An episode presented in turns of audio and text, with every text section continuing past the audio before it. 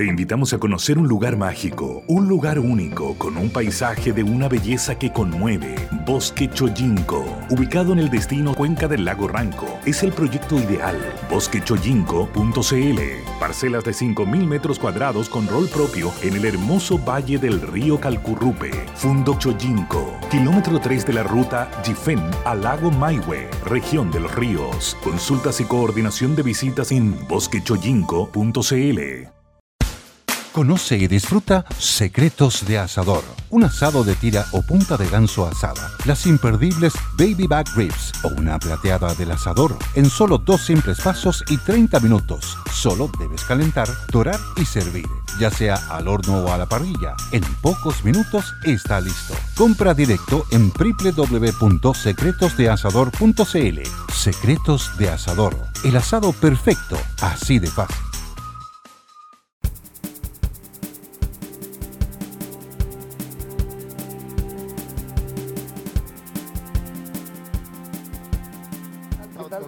Porque estamos al aire, estamos al aire. ¿Qué tal, qué tal? ¿Cómo están ustedes? Muy buenas tardes, gusto saludarlos, bienvenidos a Buenas tardes, Mercado, después de eh, algunos minutos, minutos, ¿qué hora es? Las 2.6. Minutillos de retraso, estamos iniciando programa con eh, el titular de los 20 años del Acuerdo de Libre Comercio con Estados Unidos.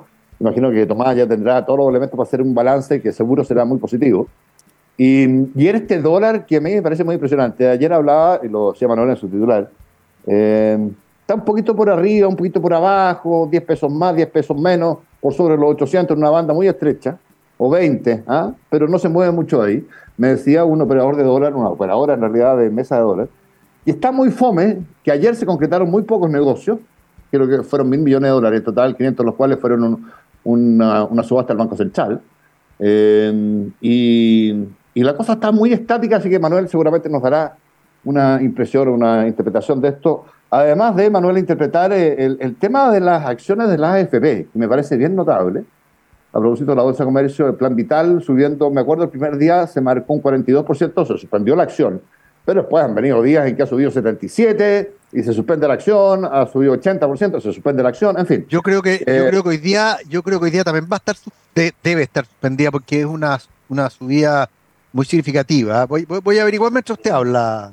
Sí, Correcto. Además, un día 6 de junio, un día de repercusiones históricas, se, recuerdan los 79 eh, años de la operación, del inicio de la operación Overlord, que fue el inicio también del final de, del dictador sanguinario eh, de Hitler, ¿no? Em, Cometió un error porque le gustaba dormir siete ese día, además. Me gustaba, sí, me gustaba. Es interesante esa operación porque tiene repercusiones con lo que pasó en debe haber sido en octubre del año 79, cuando, con el inicio de la campaña eh, terrestre, ¿no verdad?, en el Gran Pacífico, en Chile, tiene repercusiones para Chile, porque ese desembarco anfibio, en eh, el año 44, 1944, fue probablemente el segundo de un inicio que se generó justamente en la historia militar moderna en 1879 en Pisagua, en Chile, cuando el ejército eh, chileno, la Armada chilena desembarca ahí en, iniciando la, campaña terrestre. Pero bueno, son, son disquisiciones que nos permitimos porque saben nuestros auditores, mi querido Tomás y Manuel, que nos gusta la historia. Oye, em, bueno, don Tomás, usted dirá, 20 años, ¿para o para adelante? 20, para adelante, sin duda. Total, pues. Total. Porque claro, el 6 de junio del, año, del año 2003 se firma, yo creo en Miami, si no recuerdo mal, Mm. el acuerdo, el acuerdo de libre comercio entre Chile y Estados Unidos. Eh, ¿Quién eran los ministros de la época? ¿La señora Alviar? Yo eh, creo. Esto era gobierno y Robert Selig. Sí, Selig de todas maneras. En una, en una, claro, en un contexto en que, en que efectivamente los acuerdos de libre comercio estaban, estaban surgiendo con toda la fuerza. ¿Te fijas? Entonces, de ese punto de vista, claro, en su momento se llegó a pensar en un acuerdo de libre comercio para las Américas. O sea, una zona de libre comercio desde Canadá hasta Tierra del Fuego. Te eso no se hizo realidad, lamentablemente. Y cosas interesantes, Lavín, de esto, en que en donde efectivamente la economía chilena era la, la mejor portada, por así decirlo, de América Latina. Hoy día no se porta tan bien, digamos, pero, pero en términos relativos. Oye, pero comparado con Argentina, perdonando lo presente, don Manuel, No, pero oiga, porque no, es que, es que eso es lo mismo cuando el porro el curso, si ganara el porro el curso no cuesta nada. No cuesta nada, claro, Entonces, claro, la economía más ordenada y, y también una economía pequeña. ¿Te fijas? O sea, tampoco, evidentemente, Estados Unidos no quería partir su acuerdo de libre comercio con una economía grande que me pudiese generar problemas en algunos sectores productivos. Eh, eh, Estados Unidos, efectivamente, es 85 veces más grande que Chile. Y tiene una población que es 17 veces mayor que la nuestra. Son 300, como 335 millones de habitantes. Entonces, para ellos, firmar un acuerdo de libre comercio con Chile no solo era el efecto de demostración, te fijas, para los países que se portaban mejor, que tenían mejores números, más equilibrio, más respeto por el, por el Estado de Derecho, sino también iba a servir de molde para los acuerdos que iban a venir. En Chile se organiza justamente el sector privado en conjunto con el sector público. Un gran rol de eh, la Cámara Chilena Norteamericana de Comercio, la ANCHAM, que efectivamente opera como coordinador, en donde el mensaje, con mucha fuerza del gobierno de la época, era, esta es una oportunidad para Chile. Esto va más allá de una política de Estado, esto es una oportunidad para, para, eh, más allá de una política de gobierno, una política de Estado. Esto es una oportunidad para Chile, hay que aprovecharla. Y por tanto, nos coordinamos todos. Te explica, yo en esa época coordiné, me coordiné mucho con, Andrés Concha en la Sofofa, que paz descanse, eh, para sacar esto adelante. Te fijas, entonces el mandato fue cada uno tiene que llegar al sector político de los Estados Unidos que más cercanía tenga. Si tú tienes más cercanía con los, con los republicanos, anda para allá. Si tú tienes más cercanía con los demócratas, anda para allá. y se trabajó, señor Lavín, en ver, por ejemplo, lo siguiente. Se decía, mira, eh, por ejemplo, me recuerdo, las papas fritas que se venden en, varias tiendas de Chile de comida rápida son hechas en Canadá y exportadas prefritas a Chile. Si se firma un acuerdo de libre comercio con los Estados Unidos, esas papas van a venir desde una fábrica norteamericana. Escríbale a su representante para que vote a favor del TLC con Chile. se hicieron miles de esas cartas, Te recuerdo, ellos tienen muchas ideas de escríbale a su representante, buscando cada uno de los nichos de negocio te fijas decir, oiga, mire, si hay acuerdo de libre comercio entre Chile y Estados Unidos, usted va a poder aumentar la venta. Escríbale a su representante. Incluso la CUT, señor Lavín, la CUT no estuvo en contra. Eh, eh, no hubo marchas en Chile contra el, TLC con los Estados Unidos. Te fijas, los movimientos anti-libre comercio no tenían la fuerza que han tenido hoy día. Casi, casi votaron el, el TPP. Finalmente la razón se impuso. Pero en esa época, claro, estaba toda la fuerza del libre comercio. Entonces, finalmente se, llega a la firma el 6 de, junio, un día como hoy, y entra en vigencia, señor Levine, el 1 de enero del 2004. Exacto. Ahí entra en vigencia. ¿Eso qué significa? Que a partir, es el día cero. A partir del día cero, los aranceles empiezan a bajar de manera bilateral. El, de México fue firmado por ahí por el 93, 94, si no me equivoco, ¿no? Sí, antes, fue de primeros. Sí, no, mucho antes. Entonces, el, el, ya el año 2015, señor Lavín, ya todo el comercio bilateral estaba libre de aranceles. Mm. En 2015 ya. Este es un acuerdo pleno. Es decir, ya no quedan eh, eh, capítulos transitorios. Es un acuerdo pleno. En donde, déjeme ver, señor Lavín, las exportaciones. ¿Cuánto exportábamos el año 2003, antes del TLC? 3,7 millones de 3,7 billions, 3,7 miles de millones de dólares exportábamos de Chile a los americanos. ¿Cuánto exportamos ahora? 13,5. Se multiplicaron por casi por cuatro nuestras exportaciones. Se agregaron, señor Lavín, 500 productos nuevos mm. que antes no exportábamos y ahora le exportamos a los americanos. ¿Tú recordabas? Claro, tú recordabas ayer, 5 de junio, los 300 años del nacimiento de Adam Smith. Exactamente. Escribió la teoría de los, de los morales, Adam Smith. Eh, claro, el origen de la riqueza de las naciones. Y eh, la fundaba, eh, entre otras cuestiones, pero fundamentalmente en el comercio entre, entre las naciones, ¿no es cierto? El libre comercio entre las naciones. Bueno, aquí y la especialización. la, especialización. Por ejemplo, es del lápiz. Ese era el ejemplo que usaban. El ejemplo del lápiz a grafito. A grafito, exacto. exacto. Las importaciones, señor Levin. El año 2003, antes del TLC, importábamos desde Estados Unidos 2,6 miles de millones de dólares. ¿Cuánto importamos hoy día? 20 mil millones de dólares. Se multiplicó por casi ocho veces. Don Adam está feliz, está feliz. claro, por eso con Trump estamos, somos amigos. ¿Por qué pasa eso, señor Levin? Porque Chile era una economía más cerrada antes del TLC de lo que eran los Estados Unidos. Entonces, las teorías del libre comercio de Adam Smith te dicen, mientras más cerrada es la economía, al inicio, y se abre más fuerte del salto. Te fijas, el muro que teníamos nosotros, mira qué curioso, el muro que teníamos nosotros era más alto que el muro que tenían los americanos al libre ¿Qué Decir, ¿Qué decir del muro que teníamos el 73? ¿eh? Ah, bueno. los aranceles, no, pero ese... los aranceles eran algunos, espérame, déjame llegar a la ridiculez. Algunos casos 700%. 700%. Y más, y más te diría yo en algunos casos. No me acuerdo, pero puede ser, puede ser, pero yo de ese me acuerdo perfecto. No, por cierto, el arancel promedio fácilmente arriba 100%. Pero fácilmente. Entonces tenías que comprar eh, los productos hechos en Chile, que no eran buenos, que no eran competitivos. Eh, y claro, los, los, productores de esos productos estaban felices, digamos, pero, pero, pero claro, eh, cuando llegó la competencia mundial, ahí, claro, ahí la cosa cambió. Por decir, parece que hay otros países que son mejores que nosotros para hacer autos y el Yagán no es tan bueno como nos quisieron decir. Oiga, pero si hacíamos, acuérdense que había una fábrica Fiat ahí cerca de Rancagua, por don Tomás. Sí, pues, que pasó a ser un empacador de fruta, sí, donde sí tenemos ventaja comparativa. Exactamente.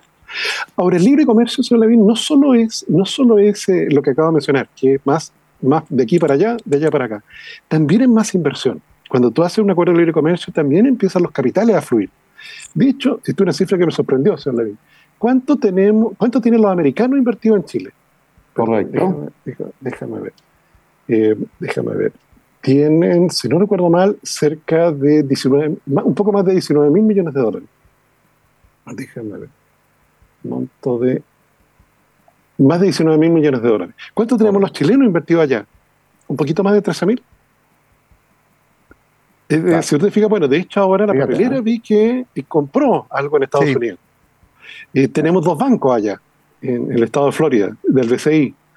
Eh, la COPEC en su momento, si no recuerdo mal, se compró eh, distribuidoras de combustible en Kentucky. ¿Cómo se llama el amigo de los salmones, ese empresario de salmones? Y que se compró un, un sitio en Elvis Presley Avenue, en Las Vegas, para construir hoteles y un casino. Ah, ah. Entonces, claro, empieza a moverse efectivamente la inversión de un lugar para otro. Y te agrego otro elemento más, Levin. En la época nuestra con Manuel, ir a, ir a los Estados Unidos a vivir un tiempo era sinónimo de que íbamos a estudiar. Mm, Ese era el principal movimiento de capital humano. Bueno, tú lo hiciste. exactamente. En cambio, hoy día. Yo también. sí, pues ir, ir, a estudiar allá. Hoy día los chicos, claro, por cierto, siguen yendo a estudiar, pero ahora también se van a trabajar. Pues. Ya no es raro irse a trabajar, y claro, no es, no es irse a trabajar en la empresa exportadora, claro, que esa fue como la primera oleada de, de, capital humano a aprender a trabajar en los Estados Unidos. Le voy a agregar algo más, don Tomás, a su análisis. Porque efectivamente muchos fuimos a estudiar afuera porque, porque claramente Estados Unidos tenía y tiene una ventaja comparativa muy grande en materia de estudio. Pero déjeme decirle la novedad. Yo hace muchos años eh, soy profesor visitante de una universidad en Estados Unidos y ellos mandan a sus estudiantes a Chile. ¿Y por qué? Bueno, porque muchos gringos quieren entender qué está pasando en Latinoamérica. Eh, es, es el patio trasero, puede sonar medio peyorativo lo que estoy diciendo, pero es el patio trasero de Estados Unidos. Y, quieren venir a entender cómo funciona Latinoamérica. Y este es un programa que funciona hace mucho tiempo eh, y que a pesar de todo lo que ha sucedido, siguen habiendo interesados. Y, y cuando yo empecé este programa, partí al inicio, habían cuatro o cinco alumnos, hoy día tengo 18 eh, alumnos y, ya empiezo a alegar porque son muchos ya. Mm. Y yo creo que a haber más programas como estos. ¿eh? Sí, sí, sí, efectivamente. No, aquí, bueno, eh, Ignacio nos comenta una cosa que siempre, siempre sale en estas discusiones, que es denominar a, los, a, los, a los oriundos de Estados Unidos como americanos. Mm. siendo que evidentemente los americanos somos, todos los del continente América.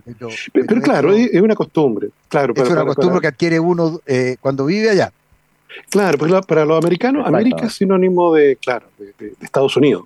Norteamérica no es el sueño de vivir en América del Sur. ¿eh? Exactamente. y América del Sur, es, claro, es desde México hacia abajo. Claro, es una cosa que Exactamente, claro. Entonces es una cosa que se, nos disculpan los auditores si, si, les produce alguna molestia, pero, pero claro, es algo que, que, uno se acostumbra. Claro, si tú le dices, oye, mira, sabes que, que no sé, un panameño es americano también, te mira con una cara como rara. Pero, mm, pero si América es Estados Unidos. No, More me in, the US. Me estás recordando, eh, después de todo el largo resumen que hace eh, Tomás y Manuel, que aporta también ahí, eh, de esta frase de Chile mejor sin TLC, ¿eh? Eh, del, Frente Amplio y toda, de, todo el Partido Comunista, y todo ese, grupo de la política chilena, que, quizás que probablemente esto, esto que estás diciendo tú grafica de la mejor forma posible toda la torpeza discursiva y el sometimiento a una discusión pública absurda a la que hemos estado sometidos durante años. Durante años. Es todo, era todo mentira. Porque, ¿sabes lo que pasa? Lo que tienen las cifras que son incontrovertibles. ¿eh? Son mañosas, ahí están pétreas. ¿eh? Entonces, tú puedes tener tu propia opinión, por supuesto, pero nunca vas a poder tener tu propia cifra. Y ahí está. Entonces, bueno, nada, lo, quería citar porque me, pareció demasiado rutilante, visible, ¿ah? brillante, ¿ah? la, frase. Oye, está poético hoy usted. No, pero es que, ¿sabes ¿ah? lo que me pasa? No, no, se puede dejar pasar algo tan absurdo como eso. Visto lo visto. ¿Has visto el resumen que hace Tomás, el que, el que haces tú también, Manuel? Entonces, bueno, nada, no menciono la pasada. Eso. Oye, no, que tuvo un rol. No, porque casi, lograron esa agenda antes. Sí, no, por supuesto. Casi bloquearon un TPP, el TPP-11, ¿te fijas? Mm. Sí. El que tuvo un rol importante, Tomás, y tú te vas a acordar también, y lo menciono especialmente, fue Andrés Velasco. Sí, por supuesto. En la negociación, claro me acordé de él porque murió su madre el fin de semana. Mira, no, ah, claro, es, que, es, que, fue, es que fue Chile completo. fue Chile completo el que, el que estuvo pues. en esta cruzada. Como te digo, la CUT no, no lo mm. aplaudía de pie, pero no protestó, no, no llamó a votar en contra. Hay que recordar que esto se votó en los congresos, pues hay que votarlo en los dos congresos, el de acá y el de allá. Oye, para ser completamente justo, también tuvo un rol muy central en, aquello, no solamente Andrés Velázquez, sino que eh, Ricardo Lagos Vélez, también como negociador chileno, ¿ah? que, que es un protagonista de la izquierda moderada en Chile, digamos, de esa que se avergüenza de lo que hizo. Bueno, todos estos datos a lo mejor le sirven a Ricardo Vélez para reverdecer laureles. No, sin duda, sin duda, señor Lavi. Porque claro, esto, efectivamente estamos en este año, que el año 2003, es la oleada de los TLC. Va a venir eh, también en esas inmediaciones eh, Europa y un poquito después China. O sea, el milagro de la cereza no existiría si no tuviéramos no, cuando China, cuando China. no era no era tan relevante en, materia de comercio mundial, pues toma. Claro, hoy día todos dicen, oye, ¿con quién hay que hacer un tratado de libre comercio? Con, China, si es el principal socio comercial. Brasil no, no, lo tiene. Te Brasil no tiene TLC con China, no tiene TLC con Europa, y ni tampoco con los Estados Unidos. Te fijas, claro, ahí finalmente los anti, los mejor sin TLC lograron ese propósito.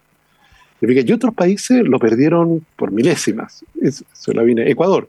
Me recuerdo, Ecuador en su momento se le ofreció un TLC. Y eso fue justo en el medio de la campaña presidencial de ese país. Un candidato estaba a favor del TLC, otro estaba en contra. Y ganó el correísmo. Y privó justamente a, Ecuador de un TLC con los Estados Unidos. En cambio, Perú lo logró. Perú logró. tener un TLC. Mm. ¿Y Colombia también, ¿o no? Colombia también. Yo tengo la impresión que Colombia también, sí. sí, sí, ah. Y cuando uno analiza eh, el producto geográfico bruto per cápita de todos estos países que estamos hablando, han tenido un salto cuantitativo. Pues, Perú, Colombia, Chile, comparado con los otros que, que abrazan eh, estas insensateces como no más tratado libre mm. comercio, no más FP y otra cantidad de sandeces que hay. Eh, mm. Los slogans son. Exactamente. Aquí tengo, los datos, los datos exactos de inversión. Eh, los americanos tienen invertido en Chile 27 billones, 27 mil millones de dólares. Ah. Y nosotros los chilenos tenemos invertido allá 15, 15 billones. Mira. Oye, pero ¿cuál tamaño relativo a la economía somos, somos los campeones de esa, de esa ecuación? claro, no, claro. No, sí, claro, si las puertas es inversión directa, no es inversión financiera, ¿no es cierto, Tomás? No, inversión directa. Entonces, sí. No, claro, pues si le ponemos FP, ahí. Sí, se va a la nube el precio. Claro. No, entonces, por eso, que, eh, por eso es que es interesante, porque esto es libre movilidad de personas, libre, libre movilidad de personas. ¿Cuántas personas se han ido a vivir a Florida? Uh. Te fijas, claro, se ha hecho más noticia los famosos. La inversión no inmobiliaria en, en, Florida es, de parte de chilenos es extraordinaria. Es extraordinaria, exactamente. Para una situación que, claro, nosotros somos, como somos más lejanos, no, no, yo, una cosa que percibió en, en, el caso de Colombia, o de Ecuador, o de Venezuela en su época, en la época de la libertad, es que, claro, para ellos Miami está a un vuelo de tres horas. Sí, para el lado. Entonces, claro, tenía un departamento en Miami. A Puerto Montt. Claro, tenía un departamento en Miami. Eh, y claro, e, e, era una cosa como cercana. Pero a nosotros es más lejano. Era, tenías que ser como súper famoso, súper rico para algo así. En cambio, hoy día es más cotidiano, como inversión. Efectivamente, las personas buscan, buscan la seguridad. y Entonces, desde ese punto de vista, es que, claro, este acuerdo, eh, si uno tuviera que elegir, como decía Dan Smith, si uno tuviera que elegir una libertad, de la libertad económica, claro, ¿cuál elegirías? Y él te decía libre comercio. Porque el libre comercio no solo es todo lo que acabamos de hablar, sino que es intensidad competitiva. Por supuesto. Eh, o sea, imagínate se instala acá una universidad americana, una sucursal de Harvard University. Uy. Uh. Ya bueno, ya bueno, pongámosla ya. Sí, pues, ahí, imagínate, imagínate intensidad competitiva. Porque claro, se instalan bancos, te fijas, se instalan, se instalan otro tipo de empresas, consultoras, y etcétera. Pero, pero, pero claro, cuando se instala efectivamente un competidor, te genera un cambio estructural. En, México es muy notorio. O sea, la tú notabas en el caso de México la empresa constructora, antes de NAFTA, que era como la mm. típica empresa constructora eh, latinoamericana. Que hay un maestro con una pala y hay como tres mirándolo. Uno es el, supervisor, el otro es el supervisor, el supervisor y el otro es como el jefe de obra. Eso tú no lo ves en una construcción en los Estados Unidos. Todos están haciendo algo. De hecho, operan con la mitad de la mano de obra nuestra. Hoy día, cuando tú ves una empresa constructora mexicana, ya es como si fuera una empresa norteamericana. Porque postula contrato en Texas, postula contrato en Alabama, entonces ya la cosa cambia. O sea, muy mexicano sería amigo, pero, pero yo aprendo también. La competencia, pues, don Tomás, y la competencia, es muy buena. Esa es la gracia. Sí. No sé si poner, Podríamos ponerle competencia al mercado de, los fondos previsionales en Chile, un poquito más, a lo mejor, ¿ah? buscar soluciones por ahí. Ah, no. ¿Ah? No, por supuesto. Deje que elijamos quién nos administra los fondos. Pero obvio. Total libertad. o sea, el supuesto base es ese. El supuesto base es naturalmente ese, la libertad. No, pero el fondo de maestros de Ontario. ¿Dónde, por ejemplo. ¿Dónde firmo? ¿Dónde firmo? Claro, obvio, obvio. Entonces, entonces no, toda la razón. Recuerda usted, señor Lavín, cuando llega Miguel Torres a Chile. Te digo, cuando llega esa inversión aquí a Chile, a Curicó, si no recuerdo mal. A Curicó, está la salida norte de Curicó, eh, sur de Curicó, si no me equivoco. Y traen algo que era un pecado mortal para el mundo vitivinícola, que era eh, acero inoxidable, almacenar en acero inoxidable, no barricas de roble francés. Exacto. Pecado capital. Y al cabo de un tiempo la industria chilena empezó a ver que, que parece que el acero inoxidable no era tan malo. O sea, le explico qué porcentaje del vino que, vendemos eh, pasa por eh, barricas de acero inoxidable. Casi todo. Toda la industria cambió. Toda la industria cambió. ¿Te fijas? Por eso inversión extranjera, libre comercio, eh, es también eso es intensidad competitiva, es cambiarte una industria completa. Por eso es tan bueno, señor Levin, yo siempre le recomiendo a los alumnos que en su empresa traigan un extranjero a trabajar un rato, una pasantía. Mm. Porque llega ese, ese, ese gringo y, acá un rato te pregunta, oye, ¿por qué hacen esto así? Y, y que le respondemos siempre, porque siempre se ha hecho así. Exacto. Y, y te dice, ¿podríamos hacerlo de otra manera? Y, ah. y ahí tienes que decir, sí, ¿de qué manera se te ocurriría a ti? Es muy bueno eso.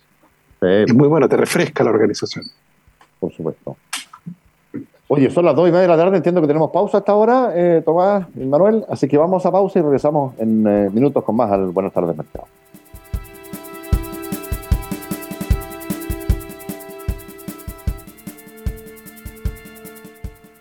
Ya, estamos de vuelta con el eh, Buenas tardes eh, Mercado, con el tema dólar interesante. Los mercados los podemos mirar. Me gustaría también, si tenemos algún minuto después, Manuel y Tomás, para hablar de esta monumental movida de avispero que significó, la entrevista que dio el fin de semana la Only 4% of universities in the US are R1 research institutions and Temple University is one of them. This means 100% of students have the opportunity to participate in hands-on learning and research with world-class faculty. With over 600 academic programs across 17 schools and colleges, Philadelphia's largest public university provides students with a rich variety of opportunities and propels graduates to succeed in their careers. Temple University, Schedule a campus tour today at admissions.temple.edu/visit. Todavía supongo ministra vocera de la Corte Suprema, doña Ángela Vivanco, que visto lo visto, visto los resultados, evidentemente fue un error. Eh, pero de verdad que la avispero se movió de una manera increíble. Cuando tú tiras una sonda, un globo sonda de esa naturaleza y recibes esa respuesta de vuelta, quiere decir que las ISAPRES están condenadas, simplemente. Quiere decir que están condenadas. Políticamente condenadas. ¿ah? Y judicialmente también. En fin, bueno, pero, don Manuel.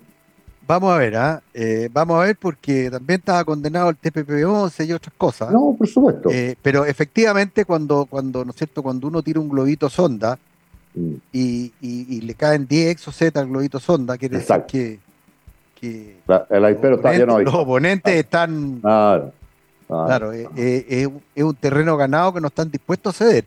Pero, pero déjeme decirle algo, don Juanjo, porque sin ser un experto político, me gusta mucho el mm. mercado. Y el mercado mm. tiene, lo he dicho muchas veces, eh, el mercado es agnóstico. Agnóstico políticamente hablando, agnóstico desde el punto de vista de la fe, lo que usted le diga. Mm. La gente que compra una acción, eh, la compra pensando en que quiere ganar plata.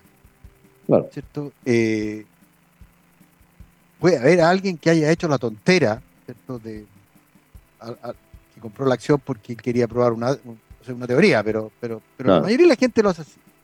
Y el mercado, por lo tanto, anticipa algunas veces bien, otras veces mal. Pero fíjate que lo que está sucediendo, eh, y, me voy a, y me voy a quedar en el caso con eh, el tema de las AFPs. Y porque lo que está sucediendo con las AFP podría ser un signo, de alguna manera, eh, de lo que sucede con el tema de la ISAPRE, a pesar de que yo creo que, que en esto, rememorando el desembarco, el, día D, en este ah. caso la ISAPRE se parecen bastante más a los alemanes que, que, a, los aliados. Pero, ah. pero, pero fíjate que eh, para darte un ejemplo, y, voy a usar un ejemplo que, que en la AFP Habitat. Mm. Eh, ¿Y por qué Habitat? Porque Habitat, la AFP, la, la acción AFP Habitat mm. es bastante transada.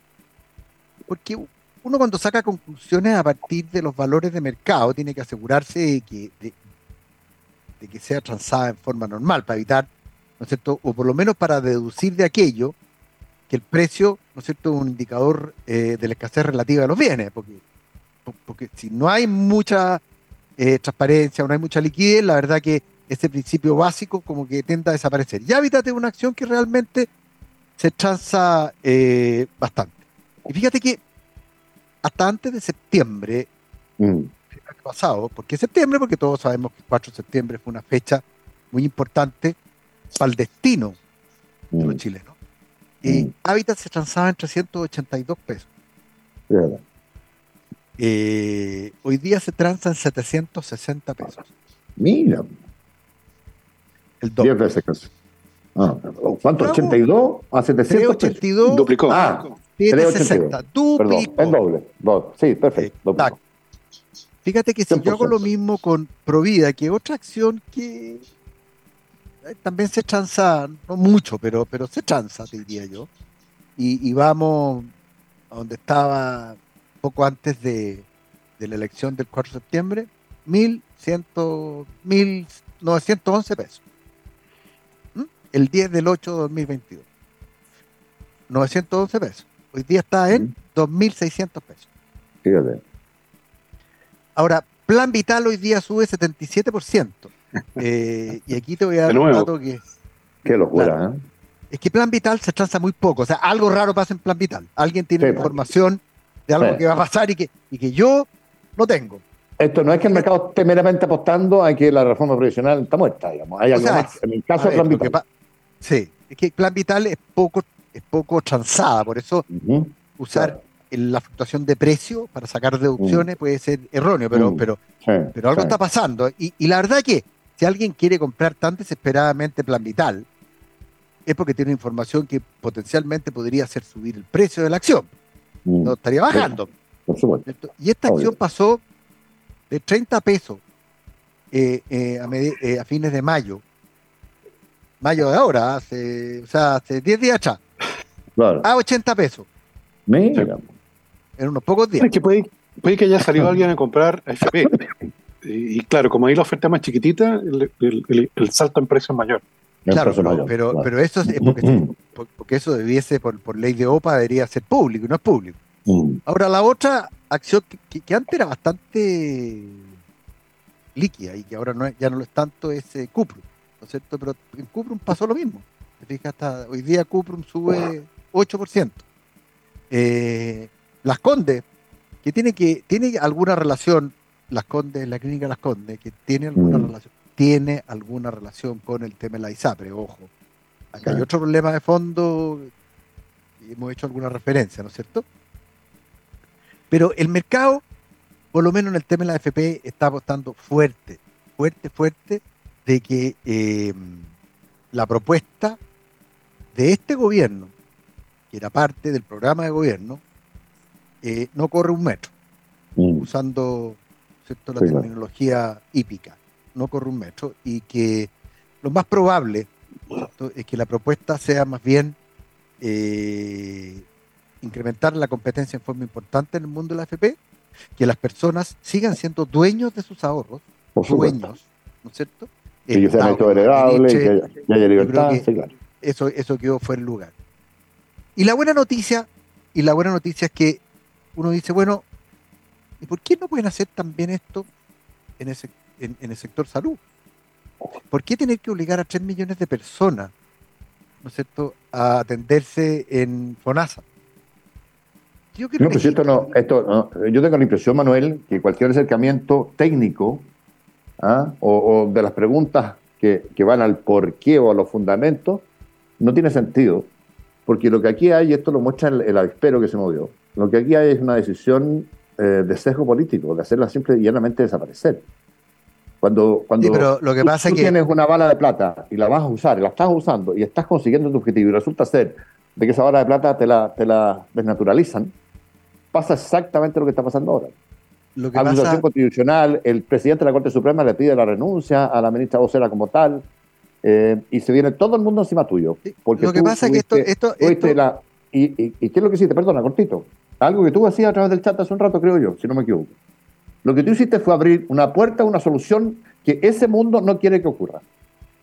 Está bien, pero lo Eso que pasa la ministra que, Lo que pasa es que eh, esto va a ser un problema de salud pública y si el gobierno cree que la va a sacar gratis, o que esto va a ser eh, eh, eh, un plan piloto tipo los balones de gas de NAP, ¿no es cierto? Y vamos a tener ministros con gorritos rosados haciéndole juego al color de los balones.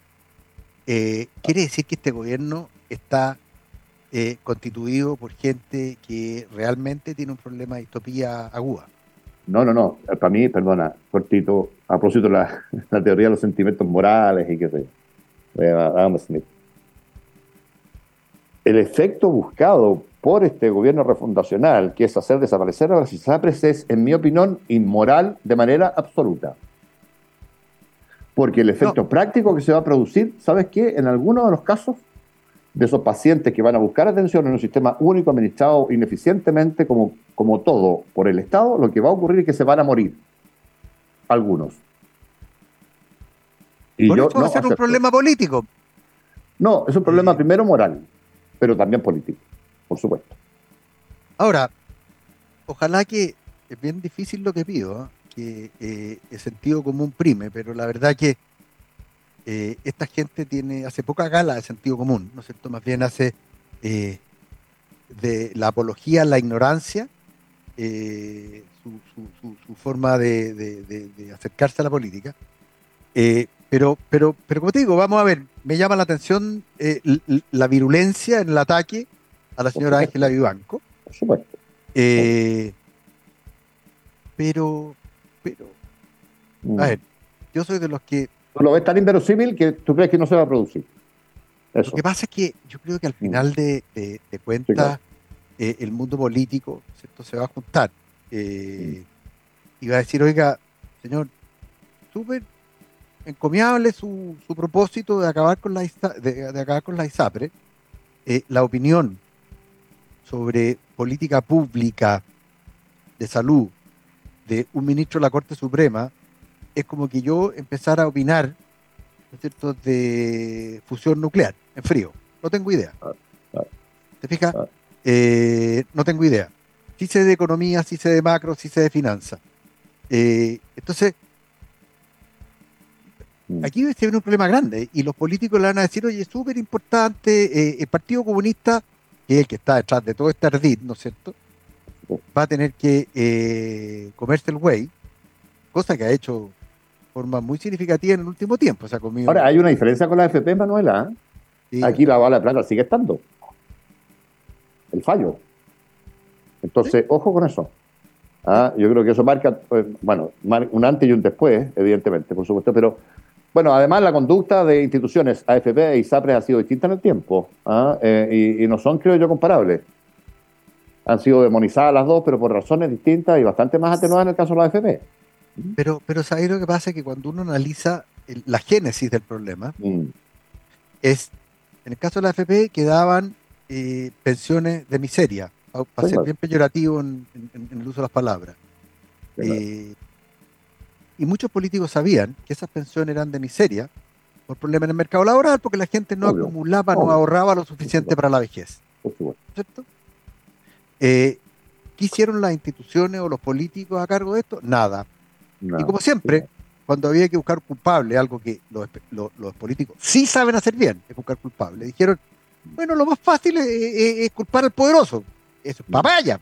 Eh, y, basta leer un poquito de historia nomás para darse cuenta de cómo culpar al poderoso siempre eh, tiene grandes beneficios el punto de vista. Eh, y con la ISAPRE pasa algo parecido. Había una superintendencia eh, que yo creo que hay pocos que dominen el tema de la ciencia actuarial dentro de esa superintendencia de salud, muy pocos, mm. Mm. que es un tema importante, porque si son seguros de salud, ¿no es cierto? Hay que entender cómo funciona el seguro de salud y cuál es el concepto de asegurar y cuál es el, cuál es el concepto de cuál es la probabilidad de ese evento. Y por ende, una tabla. Cómo se usa la ley de los grandes números, en estadística, etcétera, etcétera, etcétera. Bueno, eso no lo sabe nadie. Y, por supuesto, que nuevamente los políticos, sin saber o eligieron hacerse los locos, les reventó el problema. Mm. Y este, este, es un ejemplo de ello. Ahora, por razones muy diferentes al tema de la, de la AFP. Pero tenemos un problema igual. Y el problema es que va a haber una parte importante de la población, que como tú bien decías, eh, que va a tener que someter problemas de salud al sector público, no al sector privado, y, más, de, más de alguno va a morir en la pasada. Por supuesto. Y ahí yo creo que... Además, Manuel, esto, esto además implica que las ISAPRES no van a poder pagar lo que deben, ni a los usuarios, a los que le supuestamente sobrecobraron, pero tampoco a los prestadores privados, entiéndase, clínicas. Entonces, no se cae el sistema de aseguramiento privado de salud nomás. No. Se cae el sistema de prestaciones privadas de salud en Chile. ¿Ah? Entonces, ojo, ¿tú sabes cuántas el porcentaje de atenciones médicas que hace al año la atención privada de salud en Chile? teniendo solo 3 millones de los 20 millones que somos? Bueno, la, atención privada de salud hace el 53% de las prestaciones en Chile al año. 53. La mitad. marginalmente más, de, la mitad. ¿Dónde van a, ocurrir esas prestaciones? ¿Cuánta gente se va a morir en el camino? Ojo. ¿eh? Entonces, eh, cada, cada muertito más y, por eso lo encuentro tan dramático, para serte bien franco, Manuel. No sé cómo lo ves tú, eh, Tomás, pero de verdad eh, lo, encuentro bien dramático. Lo, encuentro bien dramático. ¿Qué quieres que te diga? ¿Ah? Y si está basado en la, en la ignorancia, está bien. Hay que, hay que decirlo. Ojalá tenga un mejor destino al que yo pienso que va a tener puesto, pero tengo la sensación de que no, fíjate. Ahora, Claro, hay responsabilidad de las ISAPRES, sí. ¿Jugaron al winner? Sí, por supuesto. ¿Es una industria regulada? Por supuesto. Las ISAPRES hicieron exactamente lo que las leyes y el regulador les permitieron hacer. ¿A dónde estaba el regulador? en la pregunta del millón. Por supuesto. ¿Y qué es lo que decían? Oh, no, los políticos no querían que los pillaran, no, no, no ejerciendo su función sobre quienes debían ejercerla. Ergo, echemos la culpa a la ISAPRES. Obvio. Bueno, echémosle la culpa al mercado. Porque, curiosamente, don Juanjo, el mercado parece ser caso omiso a todas estas cosas. Eh, el dólar cae un par de pesitos, 796 pesos con 40 centavos. Fíjate que la buena noticia para todos nosotros los chilenos es que el cobre se ha mantenido relativamente estable, 3 dólares con 77 centavos.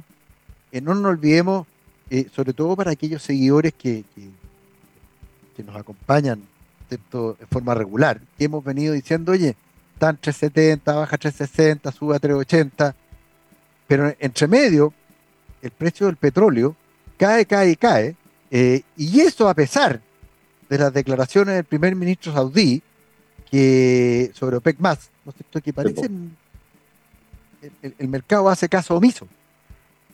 Y, déjame decirte una cosa que es súper importante ¿ah? y que es curioso.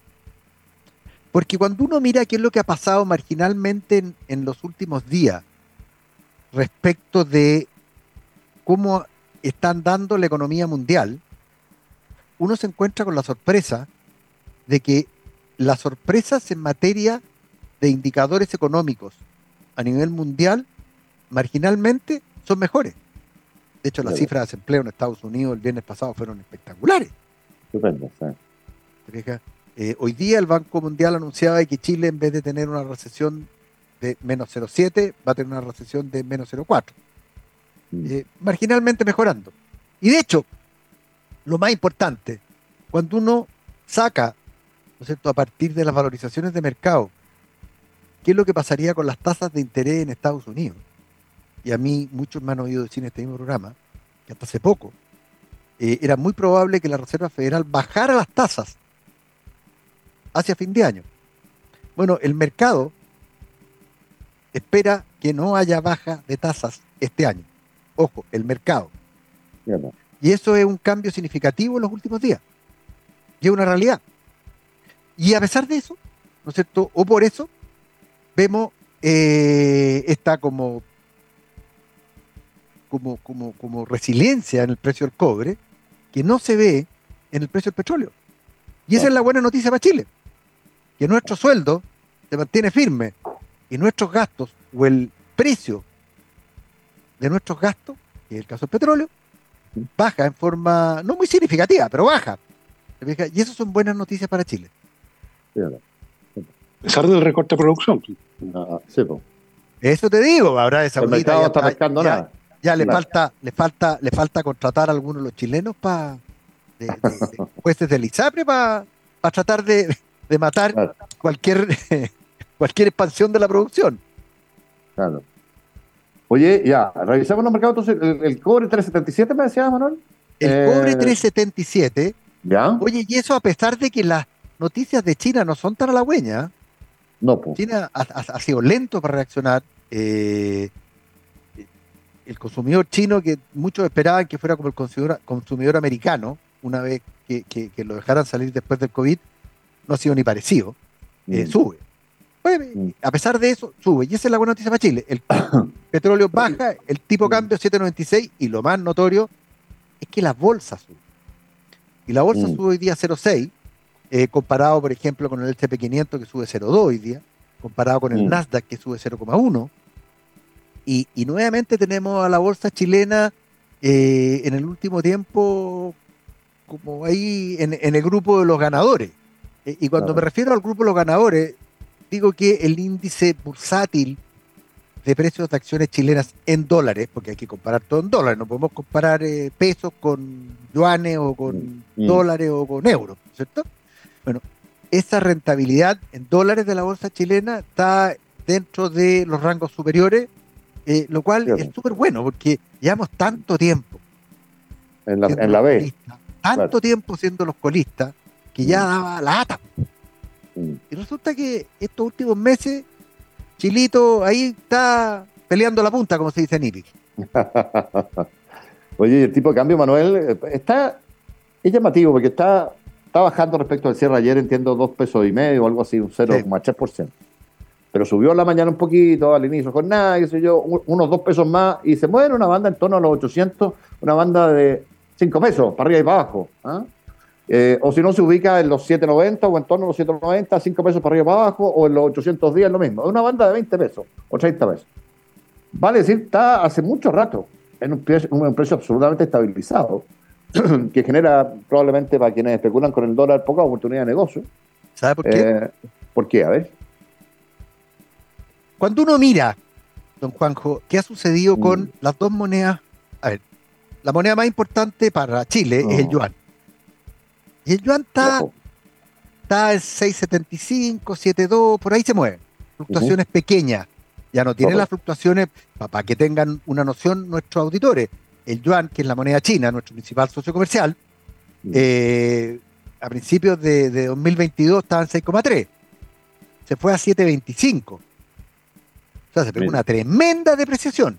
Que es un poco lo mismo que pasó con el peso chileno, que se fue de 800 a Luca. Bueno, volvió más o menos a 800. Ese es un tema. Y el segundo tema, cuando uno mira eh, el, índice de dólar, que es una, eh, no es una moneda, porque es, eh, un, es el dólar comparado con una canasta de moneda, que es un indicador súper observado por todos aquellos que andan tratando de cortarle la cola, ¿no es cierto?, al, dólar, el famoso DXI. Y el DXI se ha mantenido en el último, te diría yo, desde el fin del año pasado hasta ahora, en lo que se llama una banda.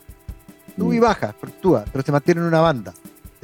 Cuando uno mira lo que pasa desde enero del 2021 hasta finales del 2023, es decir, dos años completos, uno miraba que el, el, DXI o el dólar como moneda agarraba vuelo, subía, subía, se apreciaba con respecto a, la mayoría de las monedas. Bueno, llegó un punto donde se produjo un quiebre, cae de forma muy violenta el, famoso dólar con respecto a esta canasta de moneda, y en el último tiempo se ha mantenido estable, pero dentro de un canal, como dicen los técnicos. Y yo creo que por ahí va la explicación. Por mm. eso sube un poquito, baja otro poquito, sube un poquito, baja otro poquito. Y todas las noticias que uno dice, ah, esto sí que va a cambiar. No, no, pero no, lo, instalan 10 pesos arriba, 10 pesos abajo, al día siguiente, y ahí está. Eso no es tan mala noticia, don Juanjo, y, y, don Tomás le puede explicar por qué. Mm. Porque para cualquier persona, agente económico que toma decisiones, las grandes fluctuaciones son un costo gigantesco. Sí, obvio. Obvio. Oye, eh, ya, son las 2.56. Yo creo que nos pasamos de rato un poquito, así que nos empezamos a despedir, don Manuel, don Tomás, para encontrarnos mañana, si les parece, en el Buenas tardes, Mercado. Así será. Gracias. ¿eh? Vale, Buenas tardes, Mercado. Buenas tardes. Chao.